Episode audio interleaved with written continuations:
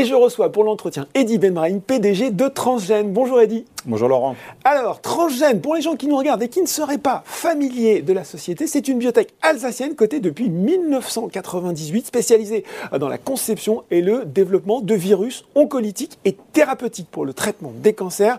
Euh, Eddy, on est encore en janvier période traditionnellement réservée euh, aux vœux, mais c'est aussi un anniversaire, puisque ça fait un un petit peu plus d'un an. Du coup, vous êtes à la tête de Transgène, succédant à Philippe Archinard. On va rentrer bien sûr dans le, dans le concret euh, des dossiers, de l'actualité, des essais. Mais pour commencer, j'aimerais peut-être tout simplement votre sentiment, votre vision du groupe à l'occasion de cet anniversaire. Oui, c'est un vrai plaisir de rejoindre Transgène il y a, un an. Mm. C'est d'abord une belle aventure humaine et, collective, avec beaucoup d'expérience, euh, beaucoup d'engagement des collaborateurs, et puis euh, surtout une promesse scientifique et médicale qui, qui avance, qui avance très bien. Euh, on a une grande cohérence stratégique euh, contre le cancer et on, développe en effet des virus avec beaucoup d'expertise et d'expérience là-dedans. C'est deux plateformes technologiques, donc deux façons d'utiliser les virus contre le cancer.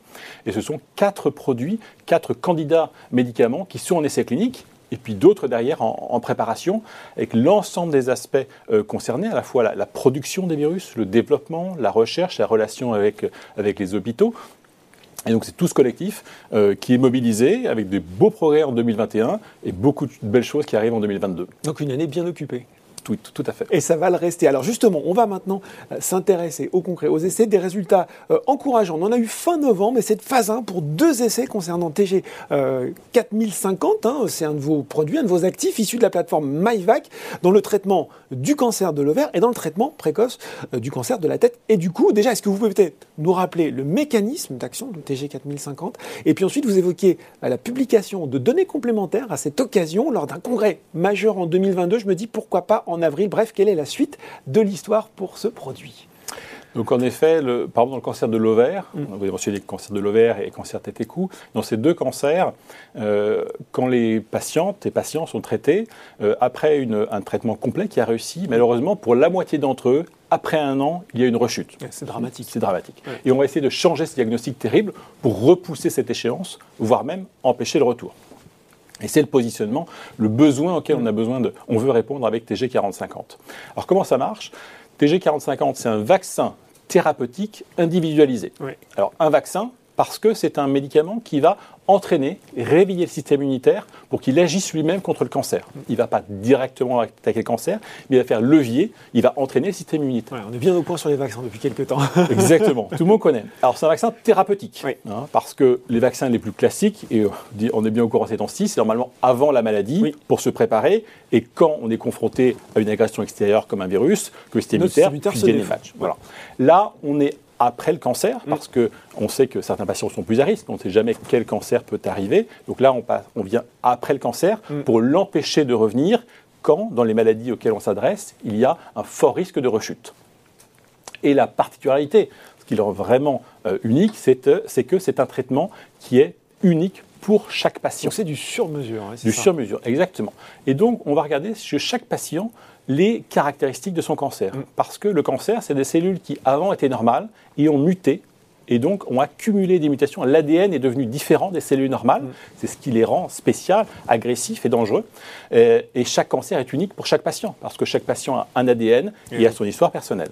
Donc on identifie toutes ces mutations et certaines sont importantes. vous faites un prélèvement, une biopsie de, cette tumeur, c'est ça Une biopsie, mm. un séquençage, donc on regarde l'ADN de la tumeur, on le compare à l'ADN normal, on regarde toutes les mutations et on va chercher vraiment l'aiguille dans la botte de foin parce qu'il y a moins d'un pour cent des mutations qui sont utilisables pour que le système immunitaire puisse agir contre elles.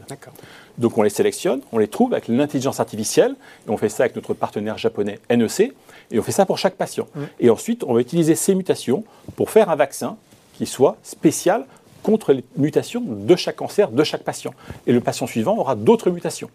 Et donc on a un médicament qui est extrêmement précis, unique, très puissant, complexe, mais avec beaucoup de promesses. Et un vaccin qui marche aussi bien pour une indication aussi différente, ça peut sembler surprenant comme ça, euh, que le cancer de l'ovaire et le cancer de la tête et du cou.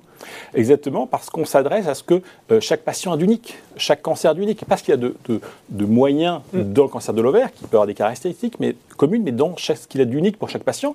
Et donc, On a privilégié ces deux indications parce qu'il y avait vraiment ce besoin très fort, on a dit la moitié de rechute au bout d'un an, ce qui est dramatique, mais on pense que c'est applicable à beaucoup de types de cancers. Aujourd'hui, il n'y a pas de traitement pour repousser cette, ou empêcher cette rechute. Alors je disais, quelle est, quelle est la suite de l'histoire pour TG4050 maintenant? C'est aujourd'hui un début, hein, et un début très prometteur, parce mm. que normalement, une phase 1, on attend à vérifier la sécurité. On n'avait pas d'inquiétude, et on a pu le confirmer. Mais on a vu beaucoup plus que ça sur ces premiers patients. On a eu d'abord des signes du immunologique, c'est-à-dire que le système immunitaire, chez tous les patients, a, réagi au vaccin. Mm. On a vu les cellules T, hein, c'est mm. vraiment les, particularités, les détails du système immunitaire spécifiques contre les mutations qu'on a mis dans chaque vaccin mm. pour chaque patient. Hein, donc ça, on a ce défi, ce concept scientifique a marché. Et même déjà chez certains patients, des signes de bénéfices cliniques, c'est-à-dire des signes comme quoi le traitement peut avoir un impact sur leur santé. Donc c'est bien sûr qu'un début. Donc on, va, on continue, on accélère. D'abord, bah, donner plus euh, d'informations sur les patients existants. Est-ce que plusieurs mois après, ils continuent à avoir un bénéfice? Mm. Déjà, ce serait très prometteur. Plus de patients, parce qu'on a beaucoup d'enthousiasme des hôpitaux avec qui on travaille. L'Oncopole à Toulouse, euh, l'Institut Curie à Paris, aux États-Unis, en Angleterre. Donc beaucoup de patients qui arrivent, qu'on va traiter, voir est-ce qu'on a le même bénéfice, est-ce qu'on confirme sur plus de patients. Et puis déjà, on prépare la phase 2. On anticipe déjà ça, l'accélération. Bon, très bien. L'autre bonne nouvelle pour Transgène, elle est venue en fin d'année dernière avec aussi cette levée d'options d'AstraZeneca pour un virus oncolytique, cette fois ici de votre plateforme Invirio. Euh, ça se passe dans le cadre de votre accord de collaboration conclu avec le laboratoire britannique en 2019 et qui prévoit notamment le co-développement d'un total de 5 immunothérapies. Euh, alors là, pareil, il va falloir m'expliquer déjà, qu'on va assister au lancement d'un programme clinique sur cette levée d'options dès cette année, et puis peut-être revenir plus globalement sur cette collaboration pardon, avec AstraZeneca. En effet, c'est une grande fierté qu'une grande société comme AstraZeneca prenne une licence d'un de nos produits. Euh, voilà, une entreprise qui a spécifié le, produit, mais on l'a conçu, on l'a produit, on l'a testé in vitro, on leur a confié, ils l'ont testé mm. in vivo dans, l'animal, et euh, ils ont choisi maintenant de prendre une licence. Ils se sont dit, il y a quelque chose d'intéressant. Il y a quelque chose d'intéressant, et je ne peux pas parler pour AstraZeneca, c'est leur responsabilité, ils n'ont pas souhaité communiquer à ce stade, mais je suis convaincu que s'ils ont pris une licence, c'est pas pour le mettre sur étagère. c'est pour en faire quelque chose. Donc voilà, une grande, une grande fierté. C'est une collaboration qui se passe très bien. Euh, elle a commencé en 2019, il y a près de, il y a près de trois ans. Mm. Ils étaient vraiment convaincus par notre plateforme technologique, c'est-à-dire que ce virus oncolytique qui a beaucoup de potentialité, notamment d'aller en intraveineuse. Alors c'est très technique, mais aujourd'hui, les virus oncolytiques sont souvent injectés dans la tumeur, mm-hmm. euh, ce qui pose un certain nombre de contraintes. Il faut pouvoir y accéder des fois à cette tumeur. Exactement. Certaines tumeurs ne sont pas accessibles. C'est un geste abrasif qui reste compliqué pour le, pour le patient. Et nous, on pense que la voie de l'avenir, c'est l'intraveineuse. Euh, et on est convaincu que notre virus a ce potentiel-là. On, a, on a montré des données l'année dernière sur un de, un de nos produits qui le prouve. AstraZeneca en était convaincu. C'est pour ça qu'ils sont venus nous voir. Et je pense que c'est une des raisons pour lesquelles ils ont pris cette, cette licence. Donc encore une, encore une fois, une grande fierté. Je pense qu'on aura des nouvelles en, 2022, mais c'est entre, entre leurs mains. On regardera ce que nous communique AstraZeneca. Un mot aussi peut-être dit sur votre actif le plus avancé, TG4001, avec au début euh, de l'été 2021 l'inclusion d'un premier patient pour l'essai randomisé de phase 2 euh, en combinaison avec Avelumab. Là, on est dans le cancer issu du papillomavirus. Exactement. On sait que le papillomavirus peut poser beaucoup de cancers. c'est le code de l'utérus, euh, mais il y en a aussi d'autres, un peu moins connus, euh, et on s'adresse donc au cancer causé par ce, par ce mm. papillomavirus avec un vaccin thérapeutique, le TG4001. C'est notre produit le plus avancé. On avait communiqué des données très intéressantes euh, il y a 18 mois, euh, mi-2020, qui nous ont vraiment convaincus sur le potentiel du produit et nous ont vraiment donné l'envie, avec les cliniciens, avec les hôpitaux, de faire un nouvel essai clinique très ambitieux qui a commencé l'année dernière. Mm. on vise jusqu'à 150 patients. Mm. Le premier patient a été en, effet annoncé euh, à l'été dernier. Donc il y a un recrutement très actif. Donc beaucoup d'intérêt on voit pour ce, produit-là. Euh, et une étape majeure, c'est une, analyse intérimaire. C'est-à-dire que ce n'est pas la fin de l'étude, mais on fait un point d'arrêt après environ 50 patients pour regarder ce qu'on voit déjà un premier bénéfice. C'est un essai randomisé. Mm. Donc la moitié des patients reçoivent l'avelumab, euh, un, anticorps monoclonal, et, l'autre moitié reçoit le même produit avelumab plus, notre produit. et on verra si la combinaison apporte un bénéfice par rapport au, produit mm. avelumab tout seul. Euh, on l'espère bien sûr. Et on aura donc un point d'étape après 50 patients avant la fin de 2022. Donc c'est une étape majeure pour la société et pour ce produit, encore une fois, dans notre essai, le plus ambitieux, le plus, le plus gros aujourd'hui. Le plus avancé aussi. Donc voilà, avant 2022.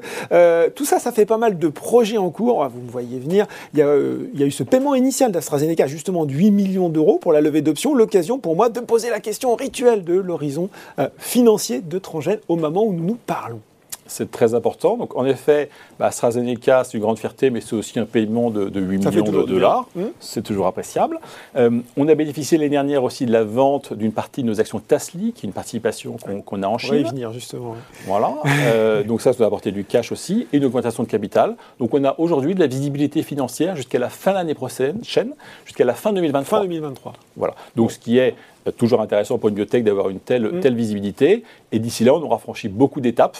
Euh, parce que nos produits avancent, et donc on aura des données sur 4001, mais aussi sur les autres. Donc encore une fois, une bonne visibilité financière pour nous. Justement, un point sur cette participation dans Tasli qui alimente, faut le dire, pas mal l'intérêt des actionnaires individuels. Vous détenez encore, je crois, un tout petit peu moins d'1,6% du laboratoire chinois. Euh, comment vous voyez évoluer cette participation à l'avenir?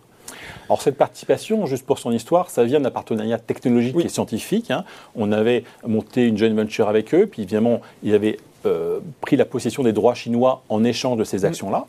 Euh, et c'est un partenariat technologique qui se poursuit et qui est très, actif. Euh, on a déjà vendu deux tiers de notre participation. Mm. Notamment, on a vendu en septembre dernier, on l'a annoncé, donc il nous reste un tiers de notre participation initiale. Notre vocation, notre savoir-faire, c'est de développer des nouveaux produits contre le cancer. Ce n'est pas d'être un gestionnaire d'actifs, y compris même d'une société très prometteuse comme Tasly.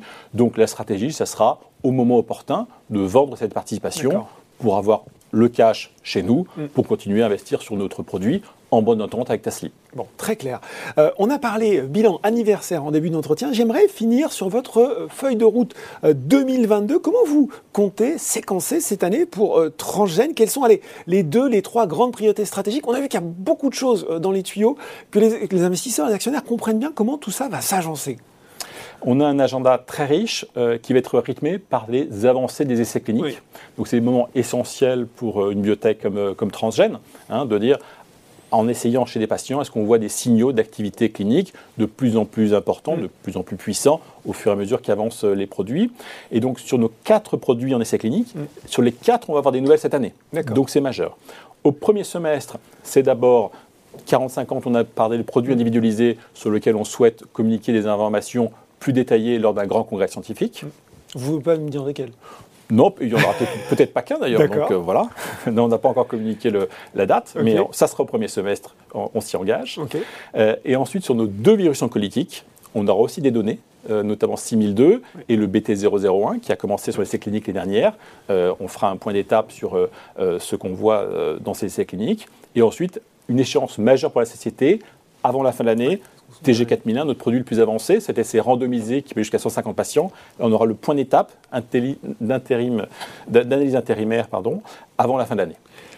Je suis désolé, c'est une question qui n'est pas simple et vous n'allez pas me répondre simplement, j'imagine, mais quand est-ce qu'on peut espérer imaginer un vaccin disponible sur le marché pour les patients?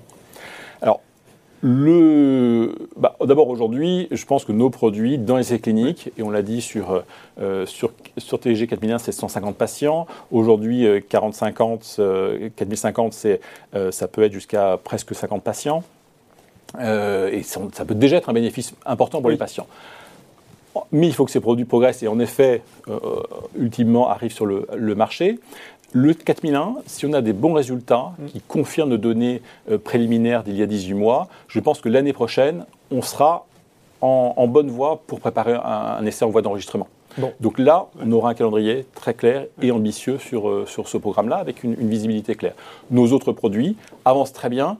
Euh, je pense qu'il est important de capitaliser sur les, les étapes suivantes. Oui avant de se projeter trop, trop loin pour l'instant. Bon, on touche du bois en tout cas. Euh, on va parler un petit peu de bourse pour finir quand même un titre qui a euh, progressé de 50% en 2021. C'est quelque chose que vous regardez aussi, euh, le cours de bourse, dit Évidemment, on, travaille pour l'ensemble de nos parties prenantes, hein, nos, salariés, nos, les patients avec qui on travaille, nos partenaires et bien sûr nos, actionnaires.